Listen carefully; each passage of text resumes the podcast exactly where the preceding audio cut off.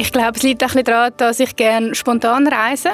Das ist vielleicht der Grund, der gegen Pauschalreisen spricht. Aber wenn man wirklich einfach Ferien machen oder auch mit der Familie, wenn man einfach mal eine Woche oder zwei entspannen dann hingegen finde ich, macht das absolut Sinn.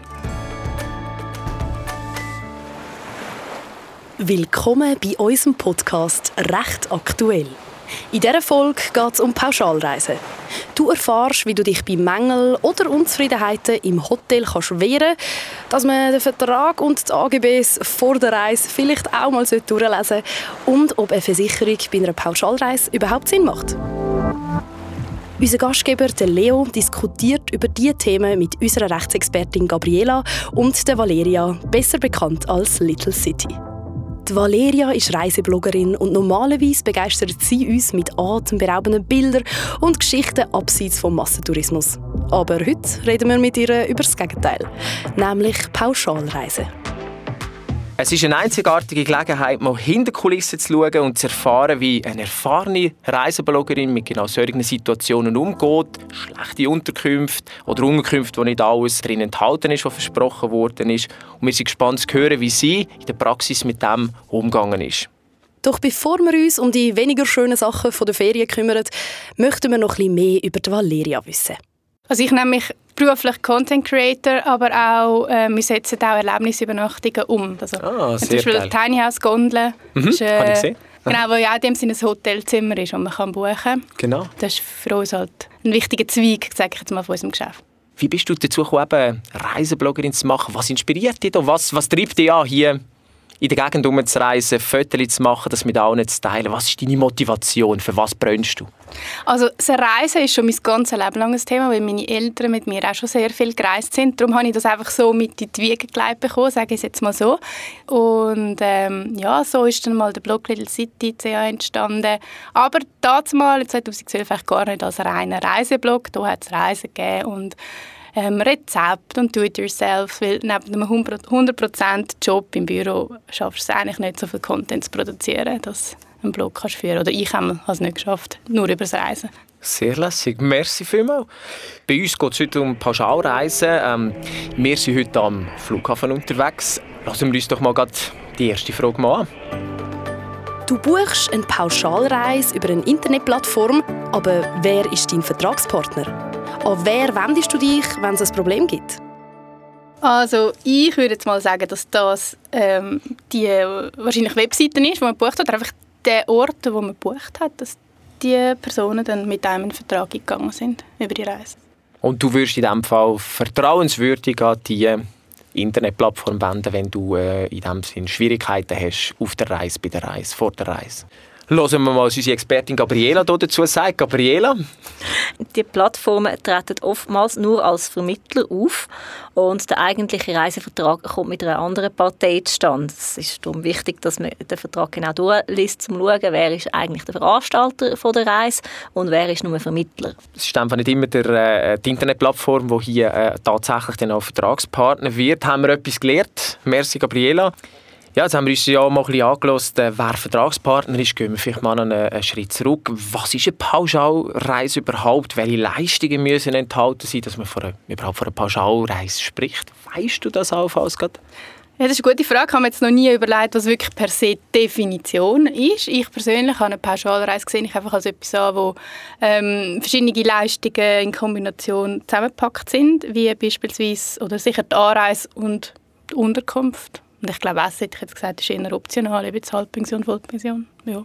Was ist eine Pauschalreise? Welche Leistungen müssen drin enthalten sein, damit man äh, überhaupt von einer Pauschalreise reden kann? Eine Pauschalreise ist es immer dann, wenn mindestens zwei Leistungen zusammen gebucht werden. In der Regel ist das Beförderung und Unterbringung. Es kann aber auch eine andere Leistung sein, wie zum Beispiel Beförderung und Automiete. Wichtig ist dann aber, dass die Tour muss mindestens 24 Stunden sein von dieser Reise. Und das Ganze das wird zum Gesamtpreis angeboten. Geregelt ist das Ganze in der Schweiz im Pauschalreisegesetz gilt aber eben nur dann, wenn man in der Schweiz mit einem Schweizer Veranstalter bucht. Ja, Valeria, du bist eher äh, eben Individualreisende, sage ich mal. Ähm, Gibt es einen Grund, warum du eher nicht Pauschalreisen wählen? Du hast gesagt, du machst es ja auch gelegentlich, aber ähm, so deine Präferenz, gibt es da Gründe dafür?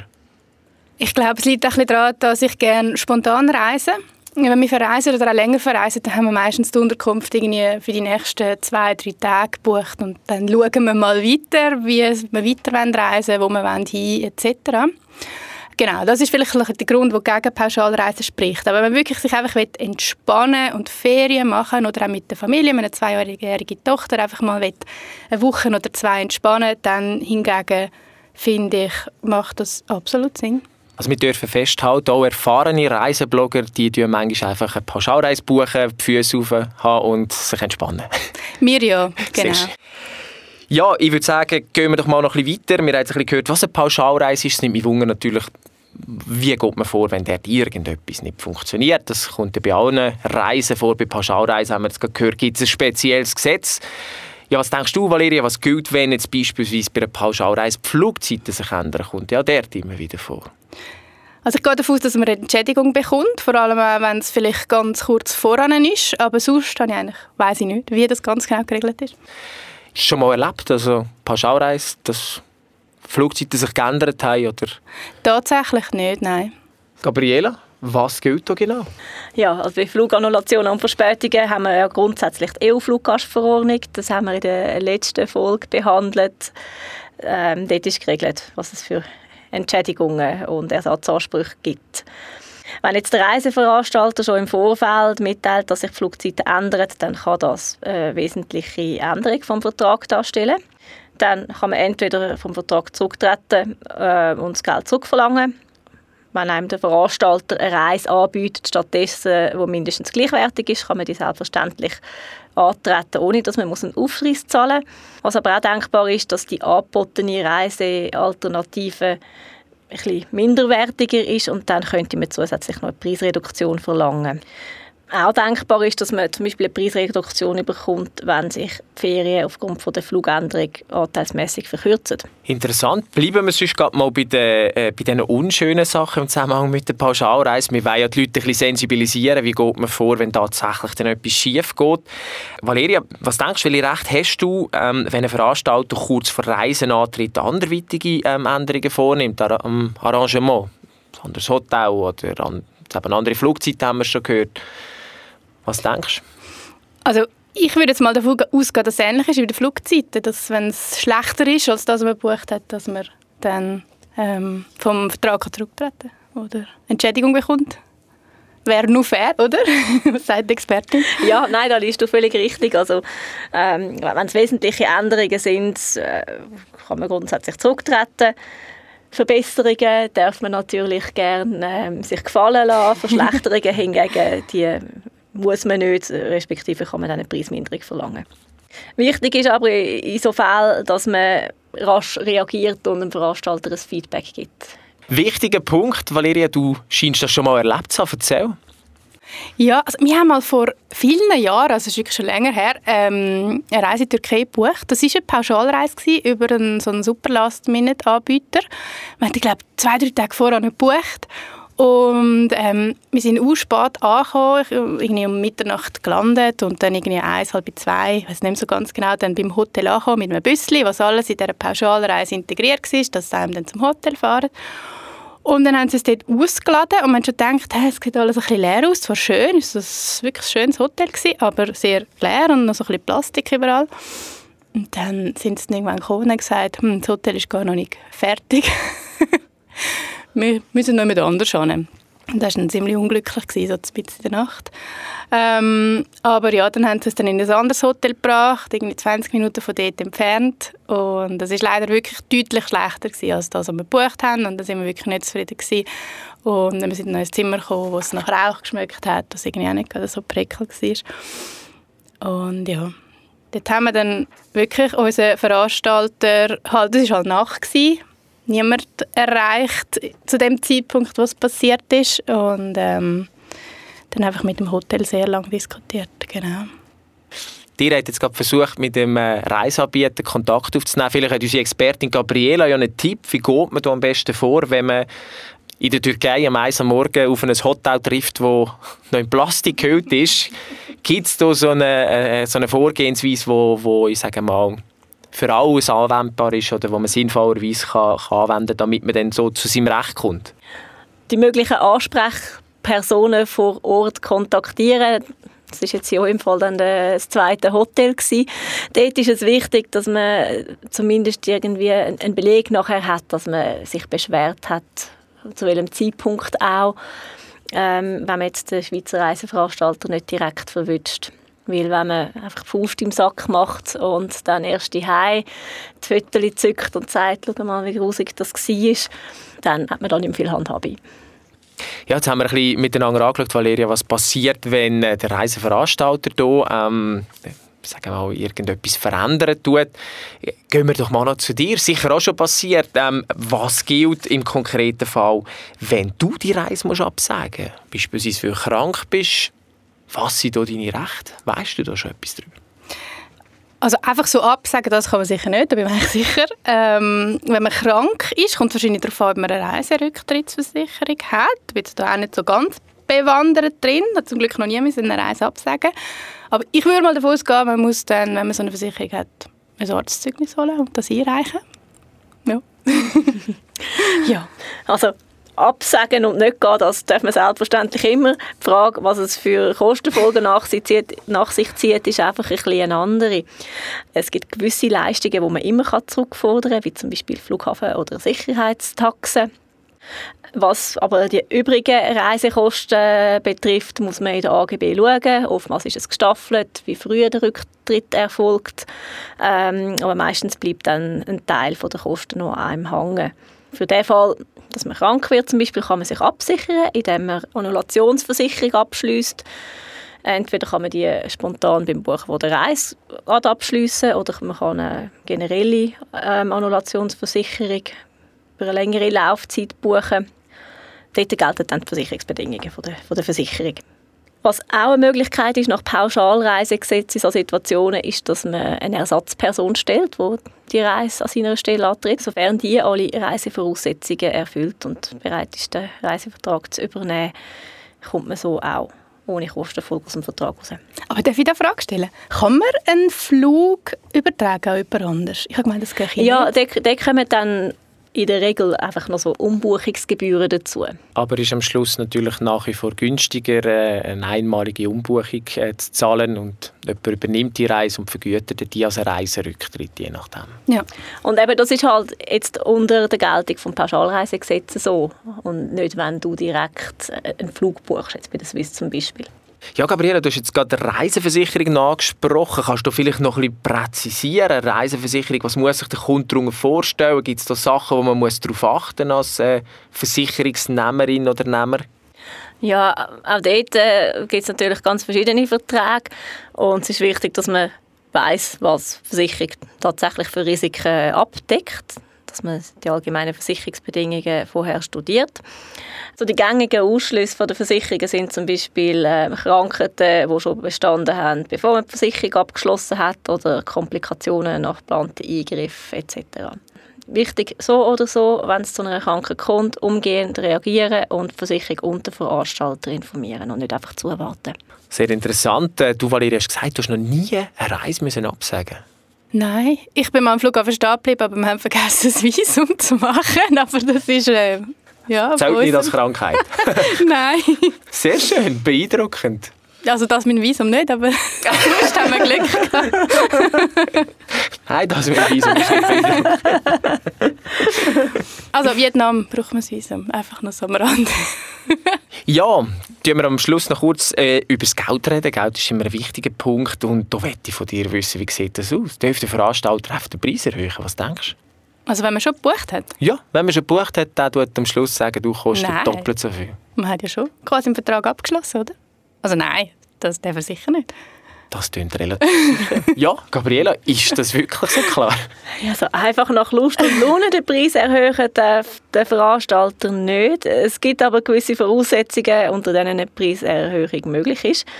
Nämlich zum einen, wenn das im Vertrag explizit so ausbedungen worden ist und dann Vorreiseeintritt im Zusammenhang mit der Beförderung zu ähm, Kostenerhöhung kommt wo äh, beispielsweise höhere Kerosinkosten oder Anstieg von der Hafengebühren für die Einschiffung vom ähm, Kreuzfahrtschiff. In solchen Situationen darf der Veranstalter das auf den Kunden abwälzen, muss es aber mindestens drei Wochen vor Reiseantritt mitteilen. Sonst ist das recht verwirrt. Wir haben Glück gehabt, Valeria. Eine Erhöhung, die einfach die Marge zu klein ist, ist einfach nicht möglich, aber bei tatsächlichen Steigerungen von, von den Kosten ist das in gewissen Fällen denkbar. Also Vertrag gut lesen ist immer von Vorteil. das, was niemand wahrscheinlich macht.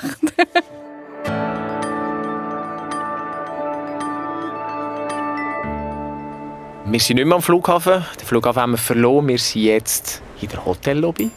Der Welcome Drink wartet schon. Ja, auch hier kann einiges schief gehen. Lassen wir doch gerade mal rein in die erste Frage. Dein Hotel ist total schmuddelig und entspricht so gar nicht den Fotos und der Beschreibung im Katalog oder auf der Webseite, wo du es gebucht hast. Was kannst du jetzt noch machen und was für Recht hast du? Ja, wir haben so einen Fall tatsächlich vor kurzem gehabt. Wir sind einen Monat reisen in Asien im Februar. Und auf Malaysia haben wir ein Hotel gebucht, wo, wo wir dort ankam, sind wirklich nicht dem entsprochen hat, wo wir erwartet haben, wo wir das gebucht haben. Genau. Und wie seid ihr dort vorgegangen? Wir haben das über eine Buchungsplattform gebucht und wir haben dann Bilder gemacht von dem. Also es hat als Beispiel unter anderem ist äh, wirklich viel Schimmel im Badzimmer gewesen, was ja auch wirklich nicht so lässig ist. Und sonst hat es anders ausgesehen als erwartet. Ähm, dann haben wir Bilder gemacht und haben die dann auf der Buchungsplattform aufgeladen mhm. und halt wie so eine Beschwerde eingereicht, weil dort haben wir ja auch quasi die Übernachtung gezahlt. Und die haben tatsächlich relativ schnell zurückgeschrieben. Man denkt, dass das, äh, dass das nie wird funktionieren, dass man das Geld zurückbekommt und jemand anders dann hingehen mit dem. Ähm, aber die haben dann geschrieben und gesagt, sie bräuchten eine schriftliche Bestätigung, dass das auch fürs Hotel okay ist. Dann sind wir in die Hotellobby gegangen und haben dann wirklich das Papier von Hand geschrieben. Haben wir mhm. dann geschrieben, ja, das Hotel entspricht nicht dem, was wir ähm, gebucht haben und das Hotel bestätigt, dass wir das können zurückfordern via der Buchungsplattform. Und dann haben wir das alle unterschrieben, das aufgeladen auf der Plattform und dann ist es wirklich nicht lang gegangen und die haben das Geld zurücküberwiesen. Ich weiß wirklich nicht, ob das jedes Mal so einfach geht und ob jetzt das alles so korrekt war, aber das hat tatsächlich erstaunlicherweise für uns hier geklappt. Ja. ja schnell und reibungslos. Gabriela, was sagst du uns dazu aus rechtlicher Sicht? Ja, äh, schön, schön wenn es klappt. Wichtig war sicher der Schritt, dass man eben auch beim Hotel vor Ort ist reklamieren und dort die schriftliche Bestätigung bekommen hat, das Hotel mit dem Wechsel einverstanden ist. Weil so wie ich es jetzt verstanden habe, haben wir dort eigentlich mit dem Hotel den Vertrag gehabt und die, die Plattform war nur die Vermittlerin. Gewesen. Wenn es jetzt im Rahmen von einer Pauschalreise wäre, wäre aber das Vorgehen gleich. Also man geht auch beim Hotel sich erstmals go, äh, beschweren und dort eben auch wieder wichtig, dass man auch Beleg dafür hat, dass man reklamiert hat und tut dann auch den Veranstalter über das informieren. Es ist sicher super, wenn man ein Foto hat, um es zu dokumentieren. Alle Arten von Belegen sind hilfreich. Am einfachsten und am besten ist natürlich immer, wenn man gerade vor Ort eine Lösung findet, wenn man vielleicht innerhalb vom Hotel kann in ein passendes Zimmer umgebucht werden oder eben ein Hotelwechsel gerade organisiert werden. So hat man dann nachher auch noch etwas von der Ferien. Hat man hier einen Anspruch auf Reduktion? Wie hoch die Preisminderung ist, das ist so nicht im Gesetz geregelt. Das hängt natürlich immer vom Einzelfall ab. Es gibt die sogenannte Frankfurter Tabelle. Das ist jetzt nicht äh, das Gesetz im eigentlichen Sinn, aber die kann man so ein bisschen als Richt, Richtschnur, als Orientierung nehmen, was bei einzelnen Mängeln drin liegt. Vielen Dank. Jetzt haben wir über Mängel geredet, respektive Preisreduktionen. Ja, wie sieht es denn aus, wenn das Hotel gar nicht über das abpreisende Freizeitangebot verfügt? Das, muss man das auch so hinnehmen? Valerie, hast du das auch schon mal erlebt? Du buchst ein Fünf-Sterne-Hotel mit riesigen Wellnessbereich und hast ein kleines Hotel ohne Wellnessbereich, irgend so etwas? Tatsächlich haben wir das jetzt nie so erlebt. Aber ähm, ich meine, wenn es heisst, es hat einen Tennisplatz, aber es hat keinen, was willst du machen? so, dann hat es einfach keinen. Ich weiß nicht, ob wir da noch etwas zurückverlangen nachher, aber... Ja, wenn, wenn gewisse Freizeiteinrichtungen zugesichert worden sind und dann einfach nicht vorhanden sind, dann ist das ein Fall von einer minderwertigen Leistungserbringung und dann kann man eine Preisreduktion verlangen. Gehen wir zum Schluss noch mal zu dem äh, Fiasko in der Türkei zurück. Es beschäftigt mich immer noch. Äh, wie, wie ist das dort weitergegangen? Also das, das Hotel war ja nicht der gewesen, oder und der Plan und äh, was ist da nachher passiert? Ihr seid in ein anderes Hotel gekommen, schlechtere Kategorie. Habt ihr euch da damit zufrieden gegeben? Ja, nein, wir haben uns nicht damit zufrieden gegeben. Das Doof war wirklich, dass es einfach mit in der Nacht war. Und die der Rezeption sind halt immer, die, die tun einem dann allein die Personen. Die können ja auch nicht dafür, dass jetzt du dort äh, kommst und nicht zufrieden bist. Aber wir sind sehr hartnäckig, wir haben wirklich lange in der Rezeption gesessen und haben gesagt, ihr müsst für uns eine Lösung finden. Wir haben auch nicht gewusst, was sie ist, aber wir haben einfach gefunden, es muss eine Lösung geben, freundlich, aber bestimmt. Und schlussendlich hat es dann geheißen, wir müssen jetzt eine Nacht in dem Zimmer schlafen wo halt wirklich ja, nicht so prickelnd war. Und das haben wir dann gemacht, beziehungsweise sehen uns für den nächsten Tag eine Lösung. Und das haben wir vorher auch nicht gewusst. Aber die, die das neue Hotel gebaut haben, haben verschiedene Hotels dort in der Region gehabt. Und die haben noch eins gehabt, das wirklich tatsächlich noch besser war, als das, was wir gebucht haben. Und wir haben dort schlussendlich ähm, die Präsidentensuite bekommen. Also das ist wirklich mega schön gewesen. Und ähm, ja, dann tatsächlich auch besser, als was wir gebucht haben. Aber wir sind wirklich sehr, sehr hartnäckig gewesen. Also, ich glaube, wenn wir eine Stunde weniger in der Lobby geguckt wären, danach hätte es nicht geklappt. Aber ich finde halt, man muss manchmal ein bisschen zu seinem Recht stehen. Und ja, ich denke mal immer, die Ferien sind so etwas Wertvolles. Man hat so wenig Ferientage im Jahr und man ist sonst immer am Arbeiten. Und so eine Woche liest man sich ja auch sehr sorgfältig aus und dann kann es ja auch nicht sein, dass man dann irgendwie Ferien hat, die ganz anders sind, als man das gebucht hat. Genau. Und es gibt wirklich oft eine Lösung, wenn man hartnäckig ist. Das haben wir schon in vielen Fällen erlebt.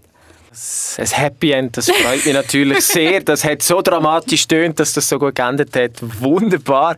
Ja, vielleicht zum Schluss noch. Valeria, hast du uns irgendeinen Tipp, du als erfahrene Reisebloggerin, äh, Reiserin, was würdest du unseren Zuhörerinnen und Zuhörern hier mitgeben? Also eigentlich egal, was man bucht, pauschal oder nicht pauschal, ich würde immer empfehlen, Bewertungen zu lesen online von Leuten, die tatsächlich dort waren. Dort muss man auch vielleicht schauen, wo man sie liest. Es gibt auch Orte, dort können sie auch gefälscht sein. Das gibt es natürlich auch. Also mit einem ein bisschen kritischen Blick drauf.